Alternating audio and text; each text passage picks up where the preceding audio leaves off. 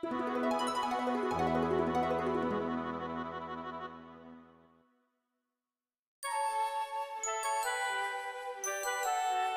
días, buenas tardes, buenas noches. Bienvenidos a otro episodio de Radio Roto. Les saluda Profesor Malus y Profesor Linden. Y el día de hoy vamos a hablar de los últimos dos capítulos de Pokémon Evolution, esta nueva serie de animación que nos ha traído muchas grandes y gratas sorpresas. Decidimos esperar un, poco para poder hablar de Pokémon Evolutions después de su episodio debut de El Campeón con el episodio de Leon. Y pues los siguientes dos episodios fueron sorpresas realmente gratas. En primer lugar tenemos The Clips, cuya protagonista es Lily y está centrado en Alola. Y ya habíamos hablado un poco de cómo Alola se había quedado un poco corto en términos de historia, en términos de desarrollo de personajes. Y la verdad es que en siete minutos que dura el episodio, lograron bastante. En este capítulo tenemos la versión de Pokémon Ultra Sun y Ultra Moon. Y el enemigo es Ultra Necrozma. Al principio del episodio vemos a, a Lily con ese conflicto interno de no poder salvar ni a su mamá, ni a Nevi y demás, y la vemos acercándose al altar de la luna, si no me equivoco, y haciendo un poco de, bueno, teniendo varios flashbacks a, lo que ocurrió con Luzamin, con Gladio, cómo empezó como esa búsqueda de Luzamin por, por tener a, las, a los ultraentes, y vemos bastante conflicto en Lily, y, y esto se ve muy plasmado en la animación por, por las expresiones tan buenas que manejan. Lily es un personaje que se ha hecho bastante querido por Pokémon Company porque la verdad le dan mucho protagonismo en muchos otros proyectos, incluso en Masters también. Aun cuando el problema, digamos, eh, sea enfrentarse a Giovanni, que es de canto, en vez de meter a Green, meten a Lily. Entonces, esto ha generado algunas críticas en los fans, ya que, pues eso, ¿no? O sea, ya vimos a Lily en el anime, ya vimos a Lily este, en los spin-offs, y pues ahora otra vez, pero pues la verdad a mí, a mí no, no me molesta creo que es un personaje pues con mucho potencial. Lo que sí eh, es que ese trope de que ella tiene que pues reunir valentía para llevar a cabo cierta acción o algo así, sí es algo que se recurre bastante cuando hablan de ella. La verdad es que ver a Lily no es molesto, es un personaje que tiene muchísimo desarrollo dentro de su historia y es un poco pesada la parte de que ella misma se adjudica la responsabilidad de salvar a Luzamin, de salvar a Nevi, de de salvar a Lola. Y parte de su conflicto es ese. Y por una parte me gusta mucho que en Ultrason y Ultramoon su, su historia termine con ella yendo a canto. Aunque, bueno, si regresamos a la parte de salvar a Luzamin, pues va a canto precisamente con esta intención de contactarse con Bill y conseguir rescatarla de, de las garras de Nihilego. Otro punto bastante interesante a remarcar es que la animación en este episodio estuvo padrísima. O sea, la batalla aérea entre Lunala y Ultranecrozma fue un deleite visual completamente. Hay veces que en Pokémon se quedan como muy cortos a la hora de animar combate y también de escribirlo, porque escribir combate es bastante complicado porque se te pueden ir algunos detalles, tanto en las posiciones y demás. Pero en el caso de The Clips está realmente muy bien logrado. Veo que le pusieron muchísimo amor, no le sobra absolutamente nada al episodio. El episodio es muy intenso, te atrapa en los primeros minutos y el combate es una grata sorpresa, en verdad. Y pues también en el fondo tenemos el pequeño cameo de Selene. Y me llama la atención de que cada vez están como intentando no incluir la versión default del personaje principal, o sea, hacen como cambios en tonos de piel, en peinados. Entonces creo que es muy padre porque la personalización ha sido algo que han estado empujando en los últimos juegos y pues ver esta inclusión pues es, es verlo ser fiel a lo que, lo que intentan implementar. Sí, es esa parte de ver a un entrenador en un rol principal, un, un personaje de color, es realmente muy importante en términos de inclusión y en términos de visibilidad. Me pareció, aunque no veamos directamente a Selene y de frente, sabemos que su impacto es muy necesario ahí y es particularmente importante en, la, en las escenas que cierran ese episodio. Efectivamente, y pues así vemos a Lily apoyándose en su amiga para lograr enfrentar pues sus grandes miedos. podemos ver a Lily flaquear un poco respecto a su fuerza, o sea, ella sabe que no es la mejor entrenadora, pero está muy dispuesta a, a encontrar ese poder dentro de ella para poder ayudar a los que quiere. Y es un, episodio bastante conmovedor, sin necesidad de tanto diálogo, sin necesidad de, de hacer como un script enorme, se logra muchísimo. O sea, es uno de, de mis episodios favoritos sin duda de todas las series de Pokémon que se han hecho. Me hubiera gustado ver otros personajes que también hemos visto pues en la animación o los spin-offs como Lana o Kiawe, porque Alola va bastante del sentido de comunidad. Me hubiera como gustado ver un poco más justo de esta parte que define tanto a la región.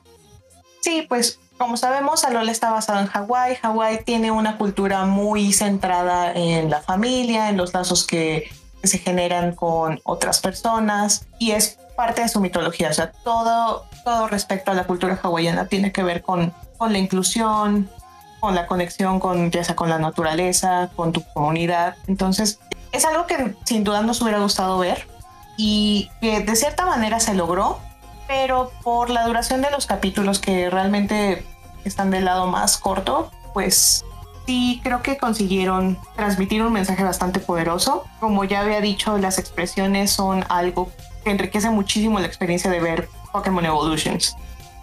Y con todo y todo no me quejo, ya que todavía está muy fresca la serie animada de Sun Moon, en la que vimos completamente el desarrollo de esos personajes. Y de hecho, muchos han marcado como este gran punto positivo, ya que en las temporadas pasadas del año de Pokémon, los acompañantes de Ash no tenían esta clase de, desarrollo hasta ahora en la que, pudimos ver historias individuales de cada uno y cómo se entrelazaban entre sí. Y realmente vimos también parte del desarrollo de Lusamin, como, como enloquece lentamente. En este caso, pues sí se ve como un poquito acelerado, pero sí es bastante fiel al juego. Incluso podemos ver a sus Pokémon congelados dentro de su sala, que es bastante perturbador, como ya habíamos dicho antes el cambio que tiene Lusamin del inicio del episodio al, al final sí es bastante importante también. Y pues sí, pues esperemos que Lusamin tenga más participación en otros proyectos y ya dejen a Lily un poco de lado o que le den la oportunidad como a otros personajes, pero aún así con todo y todo fue un, muy buen episodio. Sí, sin duda también me hubiera gustado mucho ver a, a Gladio y a Silvali porque se me hacen un personaje y un Pokémon muy, muy importantes dentro de esa historia. Y pues esa parte de los lazos rotos entre, entre algunos entrenadores y sus padres, pues también sale mucho a colación aquí, porque pues Luzamin lo dice en el episodio así, yo no tengo, yo no tengo hijos, tal cual. Y sí, es, sí es como bastante, bastante impresionante. Y sí se nota ese, ese descenso de Luzamin a cómo, a cómo llegó a, a buscar como esa meta de abrir el Ultra Wormhole y invocar a Necrozma y demás. Y vemos que no le importan ni siquiera a sus hijos a la hora de llegar a esa meta. Yo me pregunto qué tan fácil es de comprender esta narrativa de estos episodios a quienes se alejaron de, de la franquicia por un tiempo, porque para nosotros pues sí es muy fácil como ver todas estas pistas, ver esas referencias, saber qué quieren decir con cada fragmento, aunque sean solo unos, unos segundos.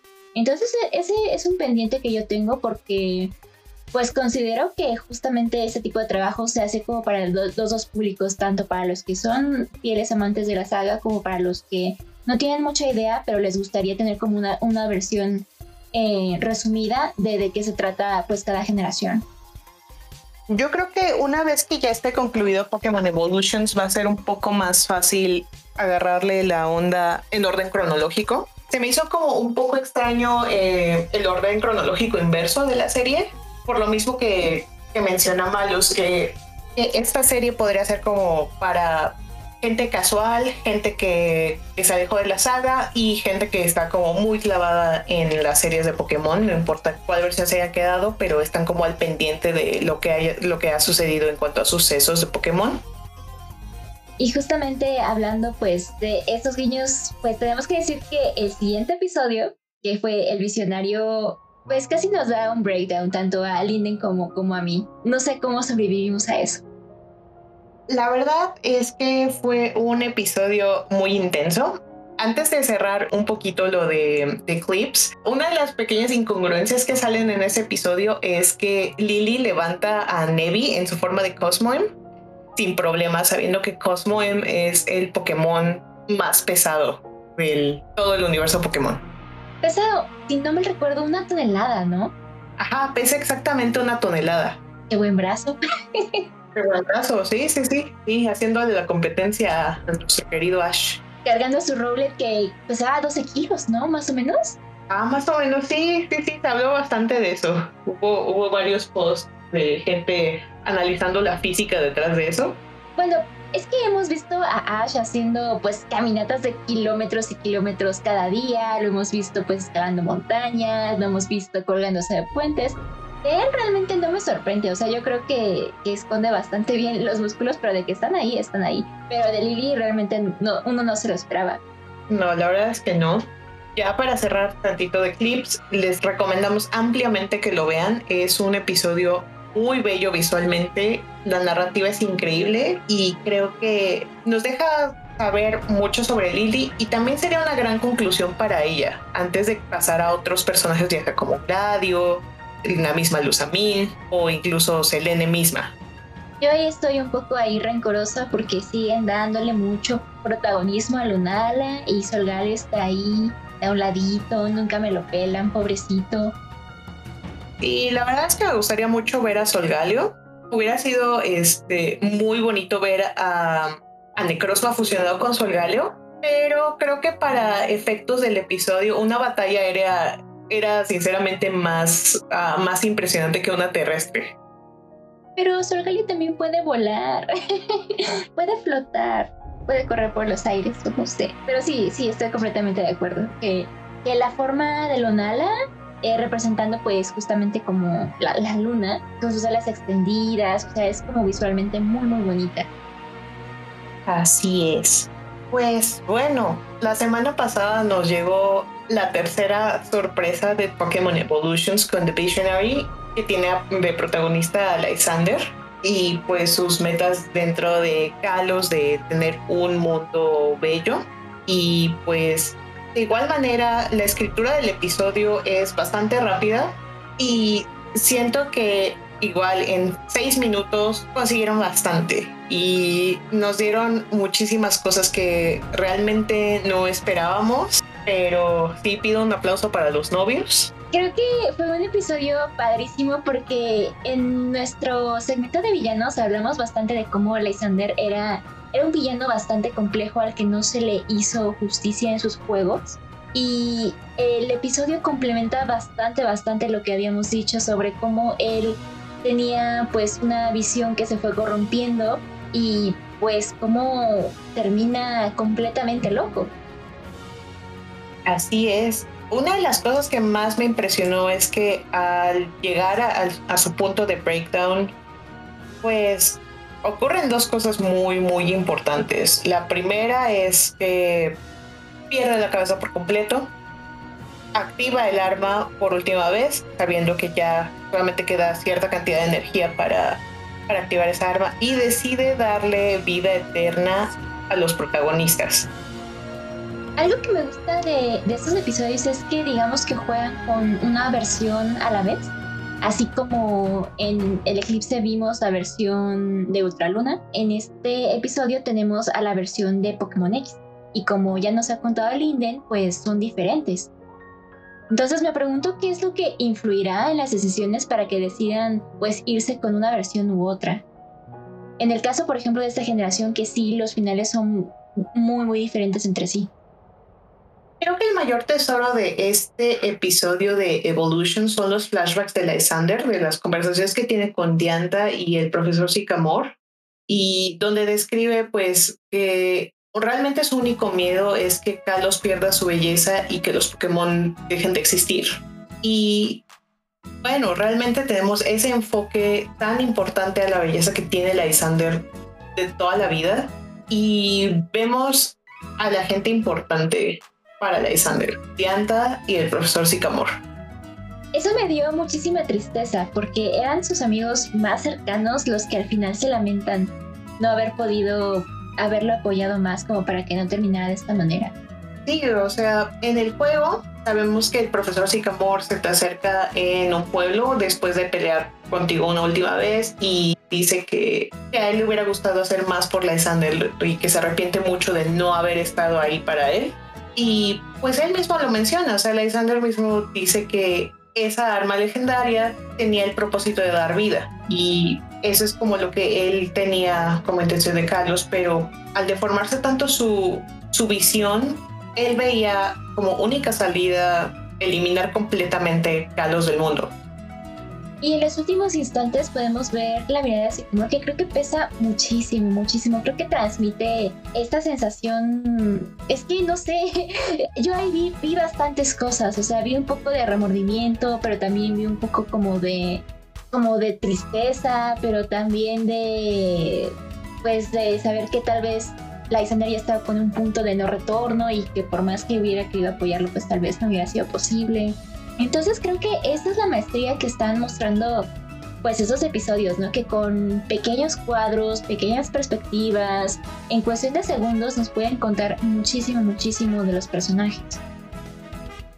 Y por una parte, pues podemos ver dos cosas sobre Lysander. Hay como mucha dualidad en todos estos episodios. Es una parte que me gusta mucho. Por una parte, un Lysander ya roto, completamente derrotado, decide darle vida eterna a Kalem y sus amigos con la intención de que ellos vivan eternamente, que conozcan el, el, dolor de tener la vida eterna y que sean obligados a ver cómo el mundo se deteriora lentamente, que es como su miedo principal. Y por otra parte, en, en las últimas escenas de este episodio vemos cómo el profesor Sycamore ve una transmisión de Malva en el Holocaster, donde pues Malva como presentadora informa a Carlos de lo que ocurrió con Lysander y le da al profesor Sycamore un clip de Lysander de muchísimo tiempo atrás, donde le dice a los entrenadores que, el futuro no está, no está sentado en piedra y que todos los entrenadores tienen el poder de construir un futuro brillante. Entonces,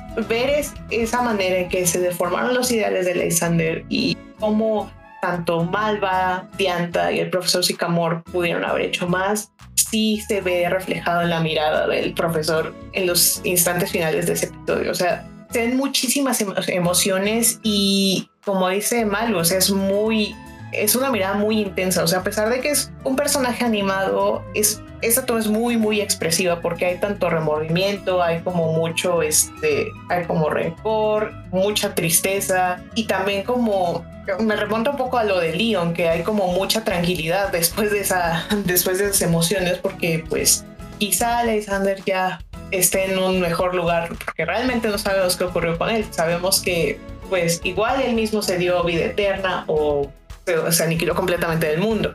Pero sí, es como un, una toma bastante emocional y me tomó bastante tiempo procesarlo y pues no sé, o sea, ya tiene casi una semana que salió y lo he visto como, yo creo como unas 50 veces, pero es uno de los episodios más intensos que he visto, es incluso mejor que The Beauty Eternal en Pokémon Evolutions. Y sí, sí vemos que la calidad de la escritura de, um, de Pokémon Generations a Pokémon Evolutions sí ha evolucionado muchísimo, muchísimo y fue realmente una grata sorpresa ver a esos dos juntos. El día que salió igual lo vi tres veces en diferentes idiomas como para revisar el doblaje y todo eso. Aquí una pequeña nota al margen. El doblaje la ha dado grandes sorpresas. Se ha respetado bastante el casting de las versiones animadas. Entonces eso me gusta que se mantenga la continuidad porque la verdad los actores de doblaje que han trabajado en Pokémon siempre entregan trabajos de muchísima, muchísima calidad. Entonces me da gusto que, que, se reconozca pues su esfuerzo y que se le sigan respetando pues los personajes que, pues, que representan. Y pues sí, o sea, yo, yo no podía creerlo. O sea, la primera vez que lo vi fue como, ¿qué acabo de ver? La segunda vez fue como, a, ver, es lo que vi. La tercera vez de, ah, no, sí. y así, y como dice Linden, he estado como procesando porque creo que uno de los grandes aciertos de este episodio es que yo considero que a veces le da mucho miedo a Pokémon Company explorar a sus villanos, ya que pues entendemos que es una saga enfocada pues a los niños y no pueden meter cosas tan oscuras, a pesar de que como ya hemos hablado bastante, sus villanos sí lo son, o sea, sí tienen como ciertas características bastante cuestionables y es lo que nos llama mucho la atención de ellos, pero bueno, volvemos a esto, entendemos que en un entorno pues más o menos cuidado, pues no se pueden tomar tantas libertades. Pero en este episodio, pues sí me dio gusto ver que se atrevieran a más. O sea, tan solo con esto de que el fandom siempre ha especulado sobre qué, qué pasó con Alexander, ¿no? O sea, en una versión, pues te dice que, que pues falleció, en otra versión, pues no está como muy claro. Entonces, esa ha sido como una pregunta medio sin respuesta pero con lo que vimos al final del episodio, pues sí tenemos un poco más de pista de qué le pudo haber pasado al final a Alexander. Y como mencioné en el capítulo de, en el que hablamos de Alexander como villano, pues siempre lo hacían hacer cosas muy dramáticas. De hecho, o sea, eh, el día de, lanzamiento de este episodio, también me, me di a la tarea de volver a ver el arco animado de X, Y y Z y sí, volví a ver como esa escena en la que hacen que se tire de una torre. Entonces sí es como, qué extraño, o sea, como que Alexander ha sido el villano con el que se han dado un poco más de licencias, pero me llama la atención el por qué.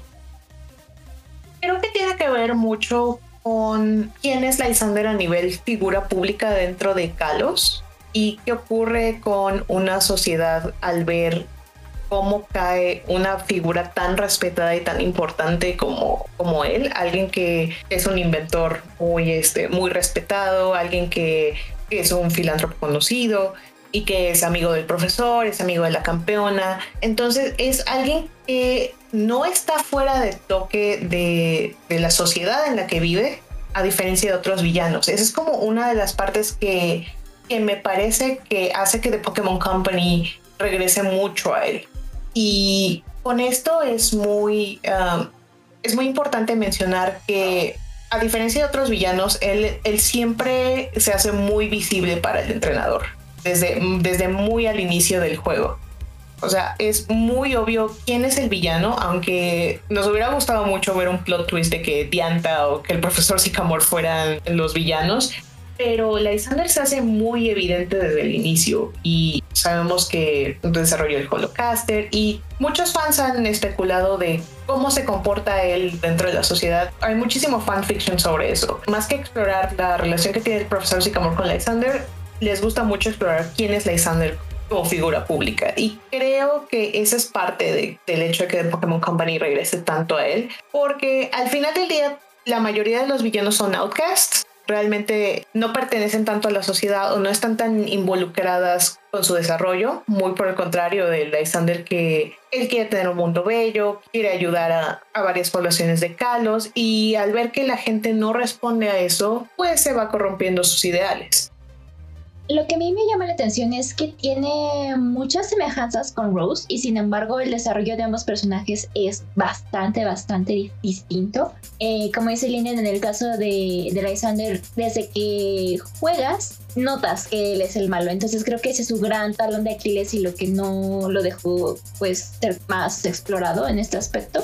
Porque sí te arruina un poquito la sorpresa, sí como que te van guiando justamente a que sospeches de él desde un principio. Pero lo que dice Lenin es interesante ya que pues a la escena se le da ese tratamiento de que es una figura pública muy importante para su región, pero Rose también lo es. Y, también ya, hemos hablado que es el primer personaje que ves en el juego presentando. Entonces Rose igual es una figura con mucho poder en su región y todo, pero a él no le dan ese tratamiento para nada. Ni en su desarrollo de villano, ni en su final, nada. Entonces, no sé si es una versión como más deslavada de lo que quisieron hacer con Lysander tal vez, pero tampoco salió pues de una buena manera. O sea, creo que también tiene muchísimas más carencias incluso que Lysander.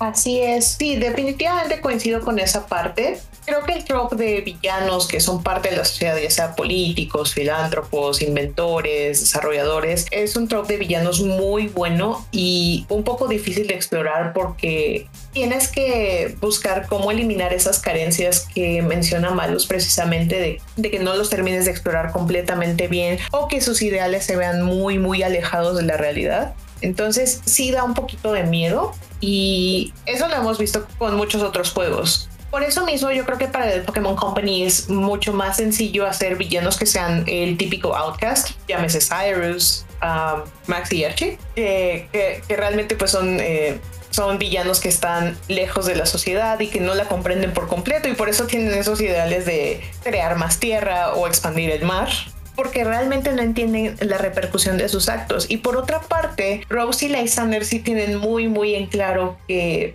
lo que sea que hagan va a afectar directamente la región donde viven. Regresamos un poquito a Rose. Rose tiene la intención de tener un segundo Darkest Day para evitar que, que Gala sufra de una falta de energía pues no renovable en algún futuro. Es como un concern muy real que tenemos hoy en día. O sea, ¿qué va a pasar cuando se nos acaben las energías, tanto renovables como no renovables por nuestras propias acciones? Y pues Lysander también se ve como la encrucijada de, ok, seguimos con este mundo que se va deteriorando poco a poco o lo destruimos de, de tajo. Y ambos saben que lo que sea que hagan va a impactar profundamente a su región, a diferencia de otros villanos que tienen como unos ideales un poquito más egoístas. Pero en el clima de las historias de ambos villanos también son muy muy diferentes. Yo siempre que veo las escenas del último enfrentamiento de Lysander con Kalem y sus amigos, a mí me da miedo. Porque su, su, su, expresión cambia muchísimo, su lenguaje corporal, su tono de voz, su mirada. Sí, sí, es como. este güey ya está más para allá que para acá.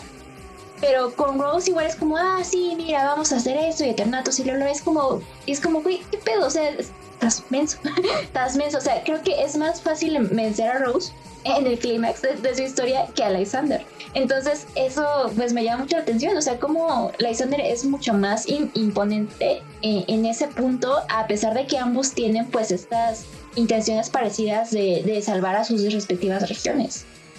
Y una de las cosas que menciona Malus y que es súper, súper importante y de las cosas más impactantes que vimos en este episodio de, The Visionary es el lenguaje corporal y las expresiones de Lysander. Ya habíamos dicho que la calidad visual de esas expresiones en todos los personajes, o sea, ya sea Leon, ya sea Lily y el mismo Lysander, son, son realmente emocionales. Podemos ver que sí, ya perdió completamente los estribos, hay muchísimo enojo, hay muchísima tristeza y ya, o sea, está en un punto en que ya no lo, él sabe que ya no lo pueden rescatar y por eso llega como al extremo de disparar el arma y, y enterrarse a él mismo pues bajo todos esos escombros. Y sabemos que muy probablemente eso no termine bien.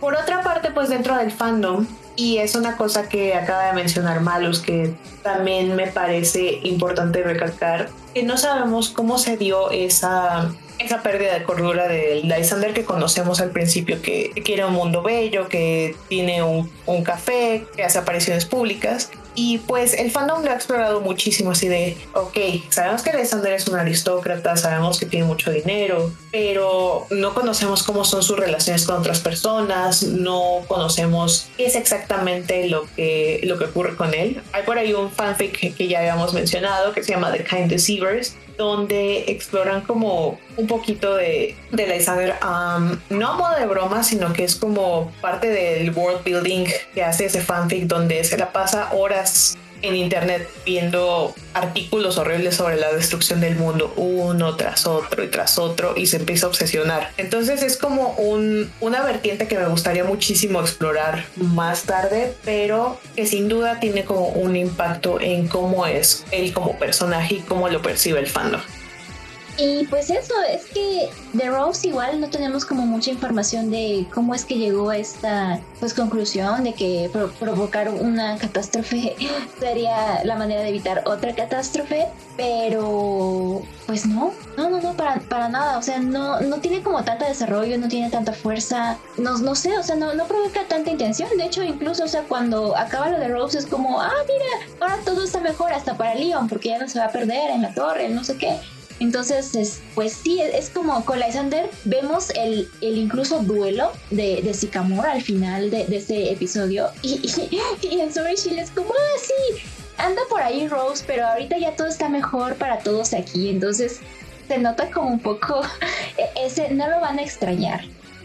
Y sí se, me, sí se me hizo como un poco frío el tratamiento que recibió Rose, a pesar de ser una figura tan importante para, para Galar no lo sé, hay como muchísimas cosas que me hubiera gustado ver sobre, sobre Rose, porque se me hace súper importante ver a un hombre que es claramente un hombre de color en una posición de poder tan grande y sabiendo que Galar está basado en Inglaterra, pues se puede inferir que Rose es un, es un inmigrante. También lo podemos ver por, por su elección de Pokémon, tiene un Copper ya que es claramente un guiño a, a los inmigrantes de la India, que es una comunidad muy prominente en Inglaterra. Y pues sí me hubiera gustado saber muchísimo más de Rose y de su, y de su pariente Peony. Y pues cómo llegaron ahí, cómo, cómo, cómo se hizo Rose de tanto poder. Aparte, bueno, de prácticas un poco, muy poco éticas como los Pokémon Jobs, pero pues ya regresaremos a ese tema otra vez. Lo cubrimos un poquito en la economía, pero sí nos sigue saltando bastante a la vista y no de una buena manera. Pero, pues sí, precisamente cosas como Pokémon Generations, como Pokémon Evolutions, nos dejan ver otro lado de los villanos y siempre se aprecia eso. Y creo que también da, da pie a hablar de justo cómo es que los villanos no siempre tienen un buen cierre, o sea, como que termina la historia principal y, es como si no hubieran estado ahí. Por ejemplo, con Giovanni, Giovanni es el, villano eterno, él siempre está recurriendo cuando no se les ocurre como otra cosa, entonces lo vemos de villano en muchísimos spin-offs, siempre anda planeando cosas, o incluso como ya hablamos de que su retorno a Lola, que quién sabe qué tiene que ver tanto con Alola, pero bueno, ahí estaba. Entonces, ajá, yo, Giovanni es como el villano del cajón de Pokémon. Pero en el caso de Archie y Maxi ya tampoco supimos de ellos nunca. De, de Cyrus, pues bueno, lo mandaron en otro mundo. Entonces igual fue como la excusa perfecta de, ah, mira, ya, ni siquiera está en la Tierra. ¿Quién sabe qué habrá sido de él? Pero justo ese es, e, ese es lo que hace ruido. O sea, ¿qué habrá sido de él? ¿Qué habrá sido de ellos? ¿Dónde están? Y siempre queremos saber un poquito más de cómo terminaron. En el caso de pues Archie y Maxi, creo que son los únicos que no terminan tan mal pero pues ya lo estaremos viendo para los próximos episodios. Tenemos a The Plan, eh, que sale la próxima semana, en octubre 21. Y pues de ahí nos echamos un super, super break hasta diciembre 2 con The Rival, donde el plato principal es Barry. Barry se me hace interesante porque tuvo una pequeña participación en la serie animada, pero creo que quien tuvo como más protagonismo fue Dawn e incluso regresó ahorita para, para Master Journeys. Entonces, a mí Barry siempre me ha, llamado la atención porque tenemos igual esta cuestión de que admira mucho a su papá y quiere ser como él y es un entrenador que se esfuerza bastante por, por ser mejor cada día, pero pues ajá, luego lo, lo abandonan un poquito. Así es, y pues estaría muy gracioso ver como el viaje de Barry a ser un gran entrenador, desde que entrena con Crusher Wake y cosas por el estilo. Es un muy buen personaje para, para explorar y se me hace una muy buena elección. tenemos The Clan que sale la próxima semana y pues si ustedes han estado pendiente de las de los teasers, pues el protagonista es ni más ni menos que el mismísimo Alder. De Alder tampoco sabemos mucho y, menos con su cuestión de que es como el, campeón vagabundo que se la pasa ahí paseando, rescatando Pokémon y así, pero igual creo que e, es lo que me gusta de esta serie, como que personajes que tenían un poquito abandonados, como que tienen sus, sus cinco minutos de fama, aunque sea literalmente. Pues sí, realmente con Alder, siempre, siempre espero muy buenas cosas de Alder. Alder es un súper personaje, tiene muchísimo, muchísimo lore y pues me encanta verlo con su Volcarona. Es uno de los Pokémon más bonitos a mi parecer. Yo también quiero ver a Volcarona, ojalá que sí lo saquen y lo podamos ver. Y de hecho en las imágenes de los teasers pues vemos bastante cosas bastante interesantes igual se las estaremos poniendo en el Twitter y pues vienen cosas muy buenas. Sí nos vamos a enfrentar con un con una pausa bastante importante durante el mes de noviembre por este por lo mismo de la salida de Brilliant Diamond y Shining Pearl, pero en diciembre 2 pues tenemos el regreso de Pokémon Evolutions con The Rival. Un poquito antes de empezar a grabar estábamos teorizando sobre cómo ahorita el marketing de Brian Diamond y Shining Pearl es completamente como para hacer el regalo de Navidad de este año, pero pues el inicio del siguiente con el lanzamiento de Legends pues es interesante porque no es un mes en el que se lancen juegos principales de Pokémon. Entonces, no sé si sea una cuestión como de, tiempos o si hay, algo más detrás o simplemente se les juntaron esos grandes lanzamientos y pues tuvieron que espaciarlos de esta manera. Y pues tenemos bastante material de Pokémon para cerrar el año. Hay muchas cosas por las cuales estar emocionadas. Seguramente habrá un episodio cubriendo lo que va a ser Brilliant Diamond Shining Pearl. Eh, vienen cosas muy, muy interesantes. Sigan al pendiente de Pokémon Evolution. Sin duda es algo que no se deben perder. Ya sea que vayan, van regresando a la, a la serie principal o son súper clavados de lore. Hay muchísimo para todos en Pokémon, en Pokémon Evolutions. Y pues si se quedan con ganas de más, siempre es un buen momento para revisitar Pokémon Generations y Twilight Wings. Y yo recomiendo bastante si se quedaron picados con Lysander eh, ver el capítulo 39 al 42 de X, Y, Z, en el que sí hay escenas muy muy interesantes y es un buen cierre de temporada. Sí, y podemos ver a Lysander haciendo como su, su drama, así eh, vemos como un Prime Lysander haciendo drama. Y sí, es de los, es de los villanos que sin duda pues le están haciendo justicia ocho años después de que salió el juego, pero se agradece bastante. Realmente todo ese, ese fanservice que nos dieron con The Visionary de ver, de ver a Alexander caminando con el profesor Sycamore fue como suficiente para hacerme no solamente el día, sino el año. Y pues por ahí también me he perdido una junta medio importante porque, pues, prioridades, ustedes saben. Había otras prioridades, exactamente. Pero sí, un maratón de Angst de Lysander es, una buena experiencia. O sea, yo, a, ver si Linden coincide conmigo. Yo recomendaría primero ver The Beauty Journal, luego el 39 42 de X, Y, Z y luego terminar con The Visionary.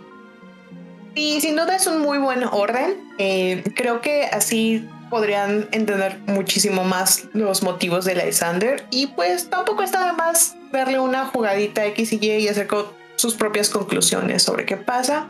Igual les dejaremos una que otra recomendación de algún fanfic para, para que ahonden más en el lore de Lysander que, que nos prometieron y que al fin nos están dando. Pero bueno, creo que sería todo por este episodio. Cuéntenos cuál es su villano favorito y si creen que se le dio el tratamiento adecuado o si mantienen la esperanza que pase como con Lysander, que, que aún después de algunos años pues se le está haciendo finalmente justicia, aunque a Rose, que es el villano más reciente, lo hayan hecho a un lado y quién sabe qué villano nos traiga Legends, pero bueno, serán cosas, cosas por ver pues sí, escríbanos sus impresiones sobre Pokémon Evolution, siempre estamos ahí al pendiente. Están pasando muchas, muchas cosas en el mundo de Pokémon, así es que pues no se despeguen y aquí estaremos comentándolas. Y a ver si hacemos memes, porque bueno, al menos yo no soy muy buena para shitpost, pero haré mi mejor esfuerzo. Y pues ya saben, denos un follow en nuestra cuenta de Twitter que es radio-rotom y ahí estaremos leyendo sus comentarios y pues mándenos sus mejores memes. O si se volvieron loquitos con, con lo que ocurrió con Lysander y Sycamore, pues ahí también cuéntenos. Y pues gracias por escucharnos y nos vemos en la siguiente. Bye bye.